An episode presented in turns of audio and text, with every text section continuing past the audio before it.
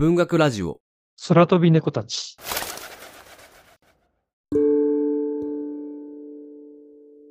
スリランカから母が待つイギリスに渡る21日間の航海は、11歳の少年にとって人生を変える旅となった。少年は後に作家となり、その旅を切なく美しい冒険譚として物語る。マイケル・オンダーチェの自伝的小説、名もなき人たちのテーブルをご紹介します。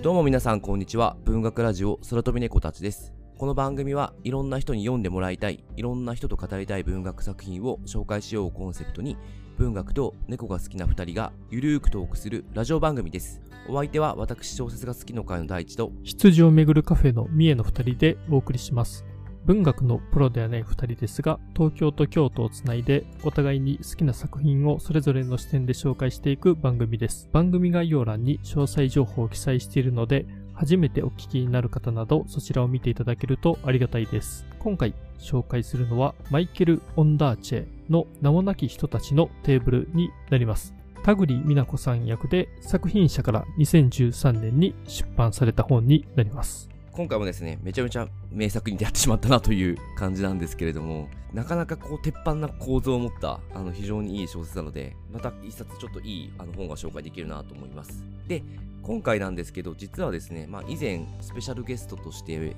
登場していただいた、エマドナヒューの星のせいにしてを訳された、吉田育美さんからご推薦いただいた本になります。で、マイケル・オンダージュは今、カナダに住んでらっしゃいまして、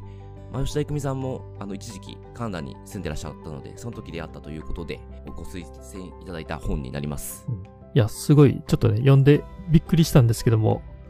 いや、これはまたとんでもない名作に出会ってしまったなっていう、本当もう今の率直な気持ちで。やっぱりいいですよね、この、なんか大人になった主人公で、まあ、しかも作家なんですけど、少年時代のね、もう旅を回想するっていう、いや、すごくいい話で、個人的にはもう今年のトップ3に入るかもしれないなと思いましたね。いやー、うん、そうですね。これは、なんていうか、ちょっとこう、すべての大人に読んでもらいたいと思っている うん、大人になってしまった人たちに読んでもらいたい小説ですね。作者のマイケル・オンダーチェについてなんですけども、まあ、この小説の主人公と同じくですね、実際にオンダーチェ自身も11歳の時にスリランカからイギリスに渡っているという経験をされています。で、その後作家になって本を出版されてるんですけども、え有名なのは映画イングリッシュ・ペイシェントという、え作品の原作者として、まあ、名が知られています。うん、で、現在はカナダ在住で、まあ、認識としてはもうカナダの作家というかですね、まあ、カナダで最も重要な作家の一人として認識されている方になります。イングリッシュ・ペイシェントをアカデミー賞を取ったりとかしたんで、中学校の時に見たんですけど、うんうん、ほぼ記憶がないというか、いくつかのシーンが覚えてるだけで、ぼんやりしちゃってますんで、また見たいなと思いましたね。うん、結構長かった記憶あるんだよな。うんうん、あ、そうなんですね。これね、もうちょっと全然知らない映画だったんで、これは見ないといけないなと思いましたね。本の最後にまあ、役者後書きとその前に著者による謝辞が書いてあるんですけど、一応この名もなき人たちのテーブルは、まあ、回想録や自伝を回せる体裁と背景を用いているが、まあ、全て架空であると一応断りがありますが、まあ、結構多分自身の経験をもとにしたんだろうなと思っているのと、結構謝辞のですね、ちょっと最後、ちょっとすげえいい文章できて感動しちゃったんですけど、謝辞の最後ちょっと読ませてもらうと、船は霧をついて現れ、彼らは空に乗り込んだ。人生の新たな展開は全てそのようにやってくるっていう言葉で締めていて、マイケル・オンダージェめっちゃかっけえなって ちょっと 思ってしまいましたね。このいろんな人たちに感謝を述べた後にこの言葉を使うオンダージェがちょっともう自分はちょっとすげえいい作家だなと思ってしまいました。結構その謝辞、なんか誰々に感謝を捧げるっていうの、なんかいっぱい名前登場するじゃないですか。うんうん、うん、もうね、で、それ今まではあんまりそういうので、なんか、もう全然知らない人の名前ばっかり載ってるんですけど、結構ね、そこに、あの、小説に出てくる人の名前とか載ってたりしてですね。ああ、うんうんうん。ちょっとめっちゃ感動しましたね。そういうの見つけると。うんいいですよね、うん、これね。っていうちょっと楽しみもある、うん、あの本でございますね。そうですね。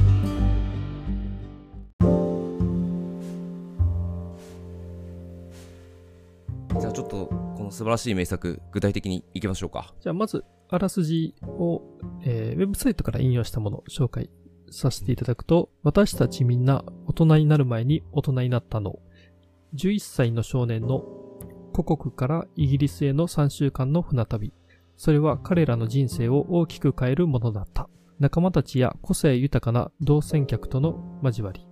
いとこへの淡い恋心。そして波乱に満ちた航海の終わりを不穏に彩る謎の事件。映画イングリッシュ・ペイシェント原作作家が描き出す切なくも美しい冒険譚。これあの、ある登場人物のセリフなんですけど、私たちみんな大人になる前に大人になったのっていうセリフがこの作品の中で出てくるんですけど、そこを出てきた時だいぶ刺さりましたね。ああ、そうですね。うん。すげえいい、すげえいいこと言うな、言うことっていうか、ああ、すごく核心につくこと言うなと思って、うん、うん。だいぶ刺さりましたね、私は。うん。そうですね。結構ね、その、少年の船旅の話ではあるんですけども、まあ、それだけではないんですよね。結構もう魅力が、あの、いろいろ詰まっていて、ちょっとそこの魅力をですね、ちょっと4つほど紹介したいなと思いまして、はい、でまず、あの、1つがですね、えー、まあ、これも最大のだと思うんですけども、その、まあ、船という舞台設定ですよね。まあ、それが少年時代の思い出になっていて、うん、まあ、しかも、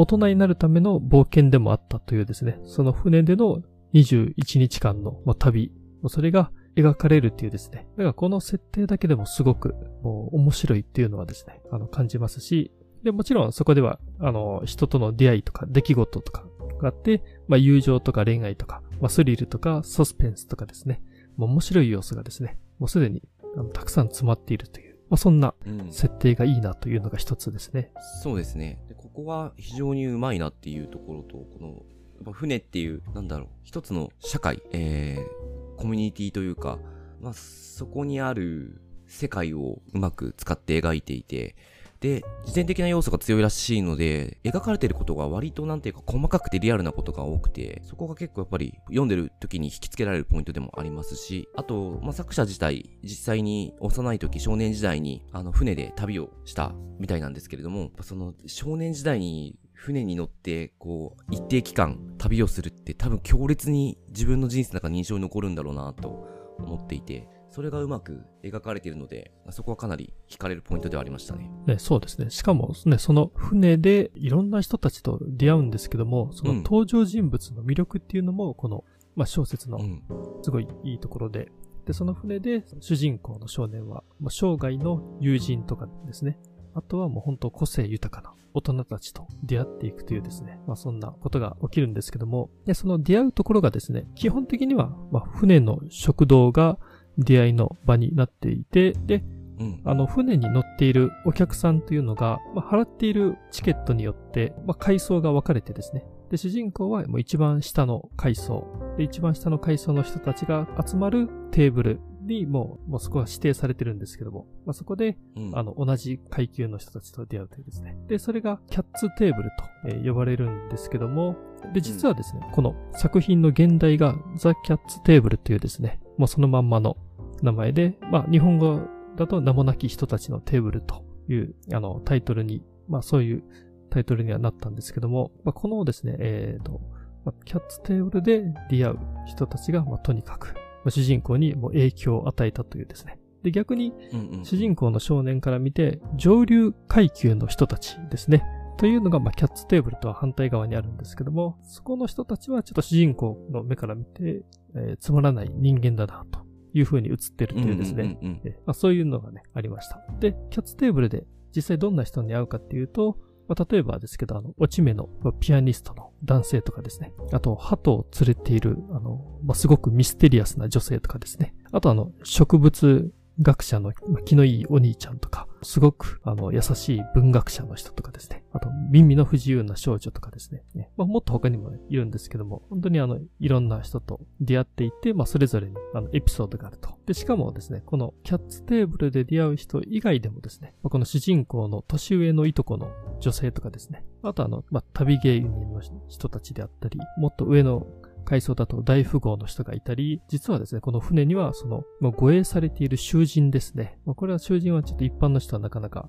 目にすることはできないんですけど、まあ、そういう本当に様々な人が一つの船に乗っているというですね。まあ、そこもちょっと面白いところだなと思いましたね。確かにこの船の中で本当上流階級から仮想囚人までいるっていううん。すごい大きな大型客船っていうのを描いてるんで、なんかやっぱりこの時代のこともありますけど、やっぱこの航海するのにいろんな人が乗ってくるっていうのが、やっぱすごく面白い設定だなと思いますね。で、やっぱちょっと気になるのは、えっ、と、この出会った人々たち、どこまで創作なんだろうっていうのはちょっとそれは、正直気になってしまっていて、うん気になりますね。うんさっき名さんが謝辞でこの登場人物たちの名前が何人か出てくるんですけどだからやっぱそのあたりはあこの人実在したんだみたいなのはちょっとうんうん。深り知るポイントはあるんですけど、まあでもこんだけ多くの人たちがいてでしかも個性豊かというかそれぞれ癖があってそあのストーリーがあるので一体どこまでがこの人たちモデルとなった人物に沿ってるんだろうっていうのはすごい気になりますねうん。囚人いたのかな？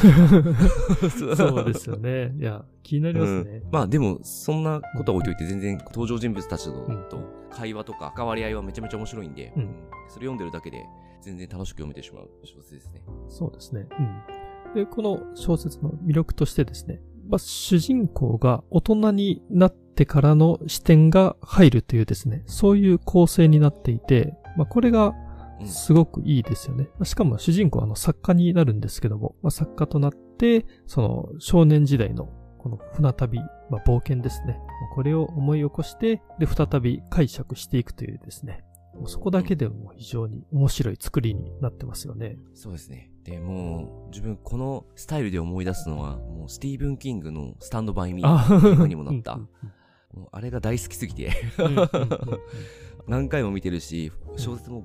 3、4回読んでるかな？うんぐらいすい。ごい好きな作品なんですけど、ん。まああれも、あれも確かキングのちょっと自伝的要素だった気がするんですけど、やっぱりあの、大人になった、しかもね、まあ、しかもこれ共通してるのが作家なんですけど、作家となった自分が、うんうん。少年時代を回想して、その時の思い出をこう切なく綴るっていうのは、うんうん。かなり、あの、構造、仕組みとして、めちゃめちゃ感動できるポイントを作っていくんで、うんすごいいいなって思いますね。うんそうですね。で、あと大人になってからもやっぱりこのマイケルが、大人のパートの中でもどんどん時間は進んでいくんですけど、その中でもどんどん彼が、なんていうか成熟していくような感じがあって、まあ実際に結婚して離婚とかっていうちょっと人生の節目みたいなのも経験するし、まあこれはちょっと30以上の人には結構響くんじゃないかなっていう、うんあの内容ですね。うん。そうですね。いや、わかりますなんか大人になってからより響いてくるっていうのは、うん。すっごいわかりますね。僕は去年読んだアコーディオン弾きの息子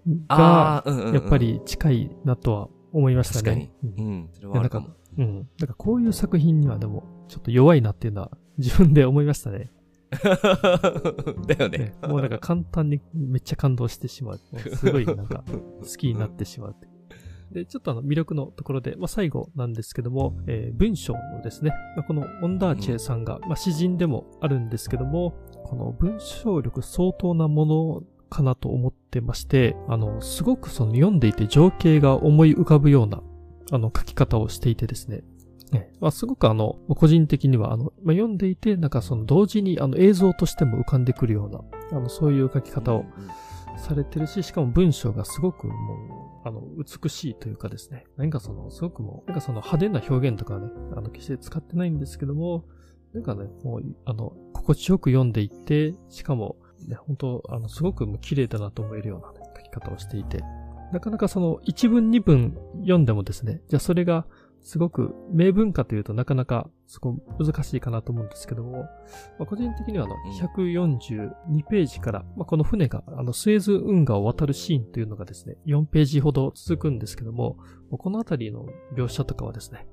ちょっとあの感動するぐらいすごくあの美しいなと思って、ね読んでましたね。わかります。すごい文章うまいですよね。うんあと、えっと、章がだいぶ細切れなんですよ。これ、うん、うん、えー3ページとかで終わ、まあ、2ページで終わってるとこもあったかな。うんなんですけど。そうですね。これだって300ページ、うん、300ページで終わってるけど59章まであるんで、だいぶ細切れでなっていて、そのあたりもうまいというか、あの、えっと、短い中にちょっとクッと文章作ってまた次へっていうんで、うんうんなんか情景が思い浮かぶっていうのは、みえさん言ってましたけど、まあ、それも多分だいぶそこに、あの、寄与してるかなとは思いますね。うん。うんというところで、すが、結構もうすでに熱くなりつつあるんですけど、ちょっと具体的なストーリーを話していきたいと思います。えっと、ちょっと前半ちょっとお伝えしますと、あ、で、これ、えっと、ネタバレはしないように話しますけど、でも最後までちょっと一回話しちゃいます。で、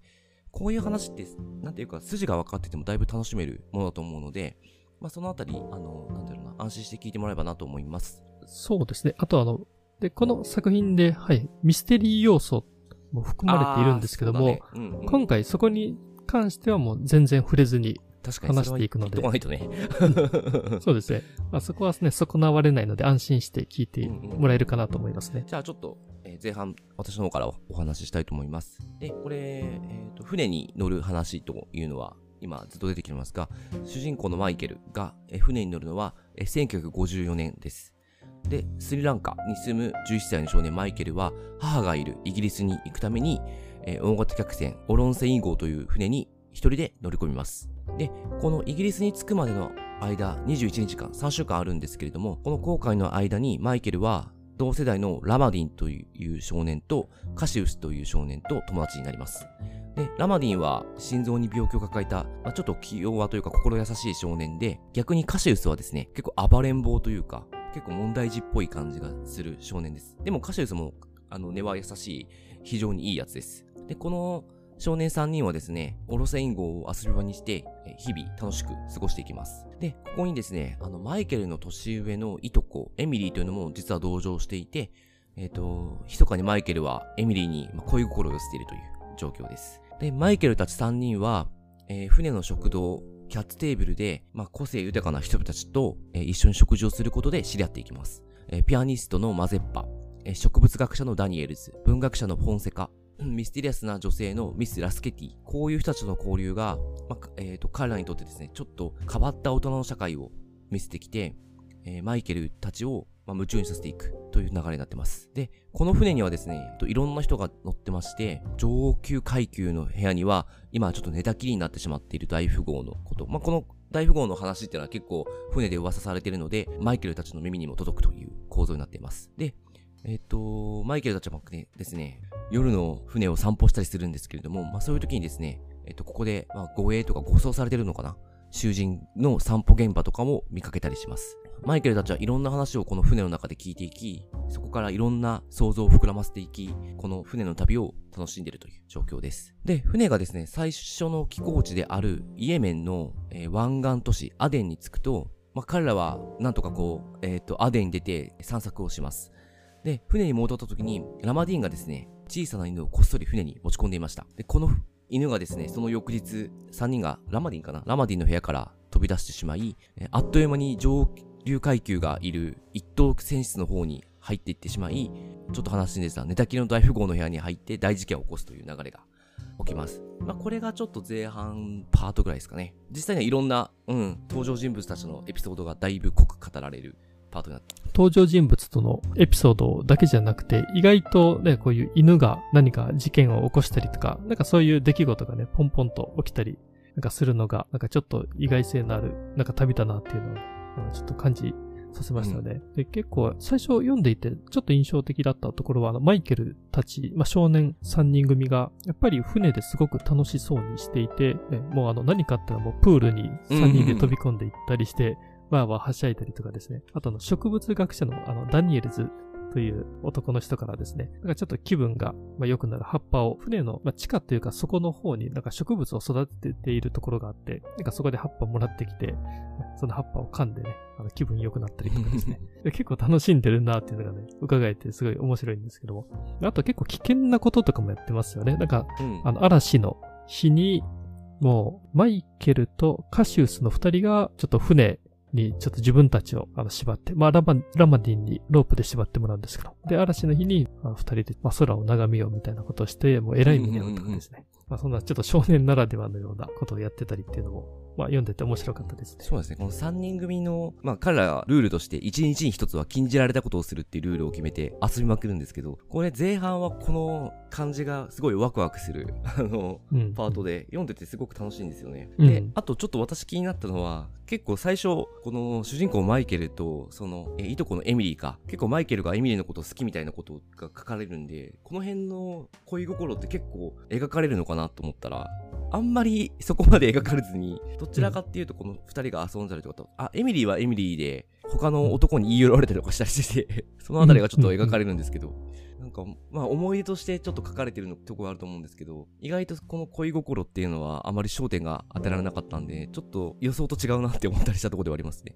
読んで そうですね。マイケル11歳でエミリー17歳なんで、うんうんうん。まあ、なかなかね、ね。描くの難しいっていうのはあるかもしれないですよね。じゃあですね、ちょっと、あの、話を、まあ、後半パートに進めていこうと思うんですけども、えっと、ここからですね、ちょっとあの、時間をま先に進めて、主人公マイケルが、まあ、大人になった視点とかですね、ちょっとそういうのも入ってきます。で、まずちょっと少年時代の話だと、まあ、アデンというですね、都市を出港した後、まあ、船があのスエズ運河を渡ります。で、そのスエズ運河で、あの、ラマディンはですね、ちょっとあの、船の中に持ち込んだ犬が、ちょっとどこか行ってしまってですね、まあ、それを探し回ってるんですけども、その間、あの、マイケルとカシウスは、あの、スエズ運河で作業する人々の光景っていうのを、あの、目に焼き付けます。まあ、ここがすごく、あの、印象的な描写がされているんですけども、で、そこからですね、ちょっと時間が、あの、ま、流れて、その、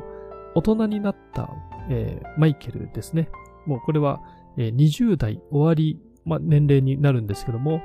えーマイケルが、あの、ある時その新聞で、あの、カシウスがあの画家になっていて、で、あの、古典を開くというですね、まその情報をキャッチします。マイケルはカシウスとはもう船を、あの、降りたきり会っていないので、もう十何年も会っていないという、あの、状態だったんですけども、もうもちろんマイケルの中にはですね、そのカシウスっていうのはもう強烈に記憶に残っていて、で、古典、カシウスの古典をまあ見に行きます。で、ちょっとその場にはあのカシウスっていうのはいなかったんですけども、まあ、そこのギャラリーに飾られていた絵っていうのが、もうまさにですね、その当時、二人であの、眺めていたスエズ運河の風景ですね。うんもうこれが絵にな飾られていたというですね、エピソードが、えーありました。で、さらにですね、マイケルが、まあ、ラマディンのこことも回想します。マイケルとラマディンは、まあ、イギリスに渡ってからも、あの、しばらく進行というのはあったんですけども、まあ、ちょっと20代入ってから、まあ、しばらく、あの、ちょっと信仰というのが途絶えてしまっていた時期があって、で、ある時、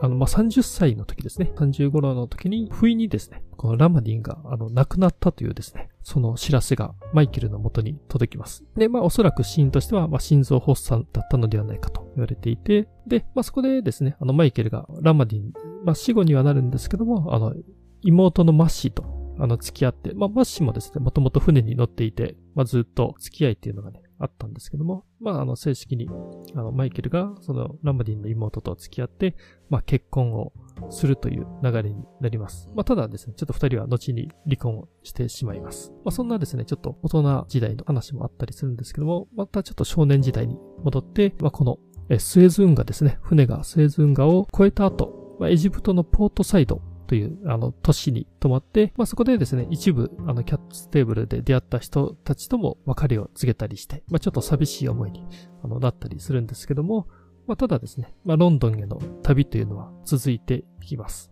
まあ、そんな中はですね、船の中で、まあ、謎に包まれている存在であった囚人ですね。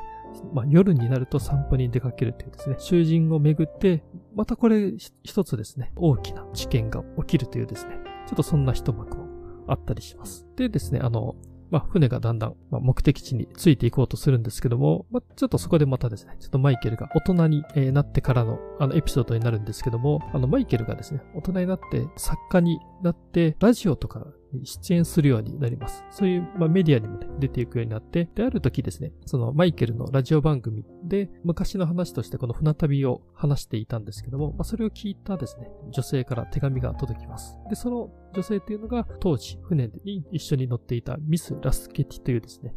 女性なんですけども、当時船の中ではこの、まあミス・ラスケティっていうのは結構ミステリアスな、まあ、女性と思われていたんですけども、まあ、そのラスケティが、まあ、自身の過去を綴った、その結構長いあの手紙をですね、あのマイケルに渡して、でそれをですね、マイケルの、えーいとこのエミリーに渡してほしいというですね、まあ、そのようなちょっと書かれていました。まあ、それはなんでかっていうとですね、ラスケティが、まあ、過去に経験したことと、まあ、当時エミリーが置かれていた状況というのがちょっと重なるところがね、あって、まあ、そこでラスケティがですね、まあ、エミリーがこれを読むと、まあ、何か感じるところがあるんじゃないかというのもですね、まあ、あって、まあ、その手紙をマイケルに託します。で、さらにですね、えっ、と、そこから、まあ、月日が、あの、少し流れるんですけども、まあ、マイケルは、その手紙をきっかけにエミリーと、あの、再会することになるというですね、で、そこからもう少しですね、大人になってからの話っていうのは続くんですけども、ちょっとそこはですね、読んだ人がですね、もうぜひ、あの、読んで確かめてもらえたらなと思うところで、話を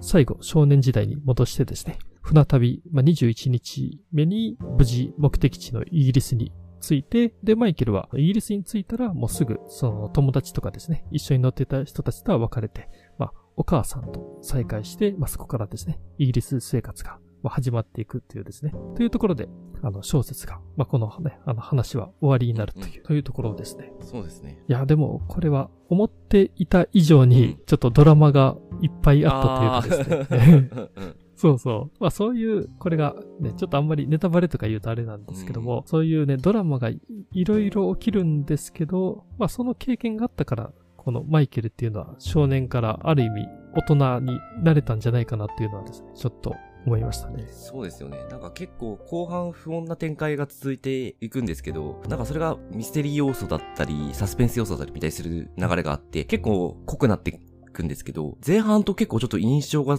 変わってくるんで、結構重要な驚いたし、パラパラっと今前半見ると、前半で書かれてるめっちゃいいことがちょっと印象薄れちゃったりしてるんで、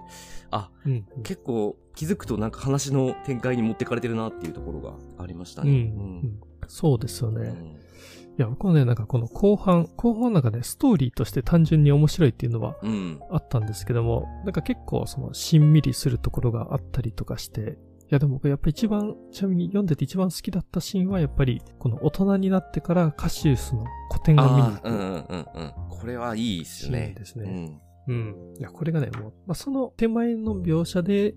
少年時代に、まあ、スズーンが渡っていて、二人で、まあ、それを眺めていたっていうですね、うんうん、まあ、ことが描かれているんですが、その後ね、なんか急に大人のパートになって、まあ、カシウスの古典を見に行くって話になって、いや、これがすごいなんかね、めちゃめちゃ感動しましたね。うん、ここはもう名シーンだし、まあ、ちょうどこれ、ちょうど半分ぐらいでこのシーンが現れるんで、うんでね、ここに来た時にだいぶなんていうか、この本、あ全然ここまで面白かったんですけど、もう、なんか、なんか安心感がすごかったです。この、このラジオで紹介するのってもう絶対、なんだろう、あの、間違いないなっていう確信をここで得れたんで、この後はもうなんか、ちょっと、毎回、ラジオで紹介するために読んでる気持ちみたいのがちょっとあるんですけど、もうこの後結構忘れてすげえ楽しめてましたね。うん、なんか、あ、もう単純にこの本すげえ面白いと思う。いや、僕ね、やっぱこの、やっぱカシウスっていう少年がすごい、うんうん結構ね、最初の方でもこのカシウスって、まあ問題児では扱いはされているんですけども、ね、周りに反発するっていうのはある意味なんか、その周りを、まあ、世の中を疑って見ているっていうかですね、まあ、ちゃんと自分の芯を持ってるっていう風なね、あの書き方をされていて、まあ主人公のマイケルもカシウスからすごく影響を受けて、ね、まあ、自分も変わったっていうのをね、なんか感じてるっていうのが書かれたりしていて、いや、そんなカシウス、ね、この先どうなっていくんだろうと思っていたらね、まさか画家になっていたっていうところがね、ちょっと意外性があったりして、いや、でもカシウスやったら確かに、ほんと、ちょっと名のね、知れ渡る画家になってもおかしくないなっていうのはね、少年の時から見ているとそう思えたりするし、っていうですね。うん、いや、でもやっぱり、個人的には、このマイケル、大人になってから、まあ、作家になったマイケルがね、ちょっと画家になったカシウスと、なんか出会ってほしかったです、ね、ああ、うん。なんかそこでね、なんかどういう話をするのかなっていうのは、もうそこが読めたらね、すごい、まあ面白かったんだろうなと思いつつ。うん。いや、うん、でも、これ、なんていうんですかね、ラストに結構関わってくるから、うん、私はもう、この、この流れが、ちょ、ちょっとあまり言えないけど、すげえ感動しちゃいましたね。うん、このカシウスとの、そうですね。関係に関しては。うん。そうですね。まあでも確かにね、まあ、あ、そうですね。確かに確かに。うん。うんまあまあそういう意味で確かにカシウスの描いた絵を、スエズンガの絵を見れたっていうところで、ひとまず。もういいっすよね、ここね。まあね、うん、そこで、うん、そうですね。本当の仲間だったことがはっきりしたからではないかって書いてありますもんね。ここは、すごい感動しましたね。うん、うん、そうっすね。であとはですね、やっぱりこの船に乗っていた、まあ、大人たちの存在ですね。キャッツテーブルで出会った人たち。まあ、ここで、例えば最初に紹介されるのが、マザッパというですね、まあ、これはピアニストの人なんですけども、まあ、ちょっと落ち目の状態で、で、結構昔はもう、ブイブイ言わせていたタイプで、結構その女性の扱いとかですね、まあ、その世の中のなんか生き方みたいなですね、なんかそういうのを、まあ、少年に教えてくれたりするですね、まあ、すごい面白いあの、おっちゃんなんですけども、結構ね、下ネタとか言ったりする。うんうんうん。僕ね、このマザッパさんがね、なんか、ちょっと親戚のおっちゃんと重なるところがあって、あ、そうなんだ。まあ、ちょっとわかるなま。あ、確かにね、うん子供の時、周りにこういう大人の人がちょっといたなっていうのはですね、思いながら読んでましたね。結構ね、マザパさんはページ最低語られますもんね。キャッツテーブルで出会う人たちを一人一人のエピソードをね、掘り下げて書いていて、もうみんな、ね、好きにあのなっちゃうんですけども、僕もう一つ、あの、ちょっと心に残ったのは、フォンセカさんというですね、これ文学者の人なんですけども、まあ、このフォンセカさんはもう、あの、ラマディンがすごいもう好きになってですね、まあ、ラマディンもやっぱりその学者をまあ目指したいというかですね、そのフォンセカさんと同じような道を歩みたいっていう多分思いがあって、もうほんと崇拝するんですけども、で、この本坂さんが、まあその少年たちに、その文学について教えてくれたりね、して、で、その後、主人公は、あの、でも、ラマディンじゃなくて主人公が作家になるんですね。え、ただですね、フォンセカさんについては、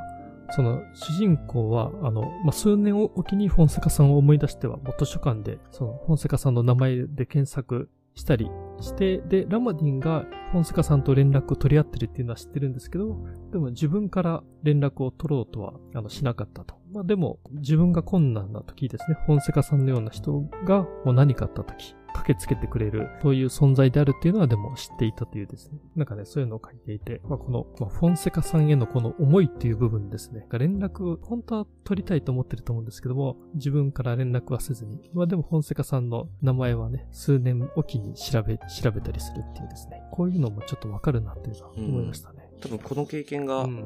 ゲルを作家にしてるような感じがあるから、すごく原体験みたいなところもありますもんね。うん。そうですね。うん。いや、マイケルね、まあ、結構複雑な心境っていうのはここで。なんかね、語られてるなと思いましたね。うん。うん。で、あと、印象的だったのは、まあ、やはりあの、生涯の友人となる、まあ、ラマディンの存在ですね。うん。あの、まあ、マイケルは、あの、イギリス渡った後も、まあ、ラマディンと友達関係っていうのは続いていたんですけども、まあ、ただですね、ちょっとしばらく、とはいえ、あの20代になって、疎遠になってしまったところがあって、まあ、でも、まあ、ラマディンがね、もう若くして亡くなってしまったというので、まあ、そこでですね、あの、マイケルが、もうラマディンについて、あの、いろいろ思い起こすんですけども、まあ、そこで、もうどれだけ、もうラマディンに影響を受けていたかと。で、ラマディンについて、もう自分が気づけなかったこと。まあただそれは、フォンセカさんが見抜いていた、ラマディンっていうのが実はすごい優れた知性を持ってるというところですね。うん。なんかそういうのをですね、死んだ後にマイケルがそこを、まあ、気づくというですね、まあそんなところもあってですね、いや、ここもあの読んでいてすごい悲しくもなるし、まあちょっと心がかなりもう揺さぶられたところでしたね。このエピソードは、カシウスと同じよ流れで描かれるというか、同じぐらいの、えー半分ぐらい読み進めたあたりでは描かれるんですけど、ラマディンのエピソードは本当すごい切ないというか辛いなと思うところと、あとやっぱこの現実的だなって思うのは、なんか158ページで、やっぱりそのラマディンの死を受けい受け入れるというか、まあ直面してしまったマイケルが、のセリフである、セリフっていうか字の文化であるんですけど、ななんか、えーと僕は冷たい心の持ち主だ。もし大きな悲しみが近づいたならば、急いで壁を築いて心の穴が深くなりすぎないようにする。壁は立ちまって出来上がり、崩れることはないっていうことを言った後に、本音を言うならラマディンが昔からの親しい人間だとはあまり考えなくなっていた。20代には別の誰かになることに追われるものだ。うん、もうまあ、この辺りも少し続くんですけど、なんかすごいリアリティがあるし、友人の死っていうのをどう受け止めるかみたいなところは、うん、まあ、まあ、自分正直、あの、20代で、なんかすごく親しい人を亡くした経験ってはないので、ちょっとイメージするしかないんですけれども、なんかうまく悲しめないんだろうなっていうのがここでちょっと出てきて、すごい、ここは、めちゃくちゃリアリティもあるし、共感というか、心を持っていかれてしまったところでもありますね。いや、ほんとね、もうこの辺、もう語り出すとね、キリが もうねいや、ほんとないなと思っててですね。どうなんですかこれ少年時代のこの、ね、21日間の思い出っていうのが、うんもう本当にすごい特別すぎて、うんっていうのがもしかすると、あれ大人になって作家になって、こうやって振り返っていくことで、まあ、より特別な、うんもう記憶としてなっていったのかなっていうのは、気づけてる部分っていうのは絶対あるでしょうね。そうですね。いや僕ね、ちょっと好きな言葉が、あの、164ページにあってですね、うんあの、人は時として若いうちに生まれ持った本当の自分を見つけることがある。最初はささやかな芽生えに過ぎないが、やがて大きく育っていく。そんなものに気づく場合だっていうのがあってですね。まあ、これがあの、まあどういう話かっていうと、あの、マイケルが、えっと、船に乗っていた時、カシウスとラマディンの二人からマイナと呼ばれていたんですね。まあ、ちょっとこれは勘違いがあって、あの、マイナって呼ばれてしまったんですけども、その船に乗ってる間はずっとマイナマイナと呼ばれていた。まあ、ただ後にも先にも、あの、マイケルのことをこのマイナと呼ぶ人っていうのはもうその二人しかいなくて、で、マイケルにとっても、なんか本当の自分っていうのが、本当の自分でいた時っていうのはこのマイナであった時だっていうのをですね、ちょっと連想できてですね。実はね、あの短い21日の中で、ね、マイケルっていうのは本当の自分っていうのにそこで見つけることができたんだなっていうのはちょっと思いましたね。で、それは、その当時じゃなくて、もしかすると、後々作家になって振り返っていって、あの時、本当の自分があそこにいたんだっていうのを、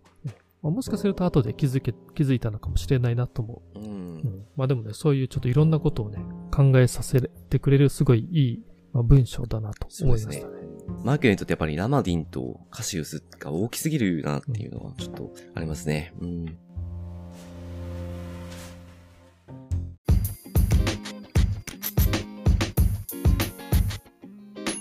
最後、いつも通り、えー、感想とどんな人に読んでもらいたいか話して終わりたいと思います。じゃあ私の方から。これやっぱりですね、ちょっと繰り返しになっちゃいますけれども、やっぱ大人になってしまった人たちという感覚を持っている人には読んでもらいたいなと思います。大人になるってこういうことかなみたいなのがちょっと描かれていて、なんかだいぶ私は心を揺さぶられました。で、なんか、この大人になるって、だからどういうことって、なんかうまく言えなくて、なんか一言じゃ言えないんですけど、でも何かこの考えるヒントとか自分の中で響くものが絶対あると思うので、ぜひ、こう子供から大人になってしまった皆さんには読んでもらいたいなと思います。なんか、やっぱり大人になって子供の時代を振り返った時に、大切な一瞬があるってことがすごく重要なんだろうなと思って、なんかそれを大切に持ち続けるっていうことがきっと人生にとっては大切なことなんだろうなと、あの、感じるような一冊だったので、まあ、ぜひ、あの、興味を持った人は読んでもらいたい一冊ですね。うん、そうですね。いや、すごい良かったですね。うん、もう、オンダーチェのこの描写力が本当すごいなと思っていて、あの、映画を見たような感覚で、あの、小説を読んでいました。で、まあ、この小説ももう本当に何年も心に残る自分の中の、まあ、名作になったと、あの、うん、思いました。と思ったのが、この作品ですね、あの、子供の頃にしか見れない奇跡的に美しい、まあ、瞬間っていうのが、まあ、あるとしたら、まあ、多分主人公は作家になって、まあ、それを描こうとしたんじゃないのかなと思ったりしてですね、まあ、主人公もそうです。まあ、オンダーチェンも、あの、そうなのかなと思ったりしました。で、この本はもう現実逃避したい人にも、まあ、逆に自分を見つめ直したいと思う人にも読んだら感じるものがあるんじゃないかなと思いました。うん、まあ、すごく結構ね、もうみんなにおすすめできる本だなと思いました。ありがとうございます。そうですね。うん。ちょっとこれはだいぶ押していきたい本ですね。じゃあ次回告知で終わりたいと思います。えー、次回は、えー、ジェン・リース短編集、あの人たちが本を焼いた日をご紹介いたします。番組の最後になりますが、えー、メルマガ会員を募集しております。えっ、ー、と、無料版と有料版がありまして、えー、無料版はですね、毎回エピソード長すぎてカットしてしまった部分を聞きたい人のために配布しております。で、有料版はちょっとサポーターになっていただきたいよというような意味合いを込めてまして、我々の日記のような編集後期を毎週お送りしますので、まあ、ご興味のある方、番組概要欄詳しく書いてありますので、えー、そちらご確認ください。で、番組の感想やリクエスト、またこのラジオを聞いて紹介された本を読みました、えー、読み返しましたなどございましたら、ハッシュタグ空飛び猫たちをつけて教えていただけると大変嬉しいです。Twitter やインスタの DM や投稿などでお待ちしております。えー、メッセージフォームも番組情報欄に載せておりますので、そちらから直接いただいても大丈夫です。この番組気に入っていただけましたら、積極的に拡散共有していただけると助かります。ではまた来週。ありがとうございました。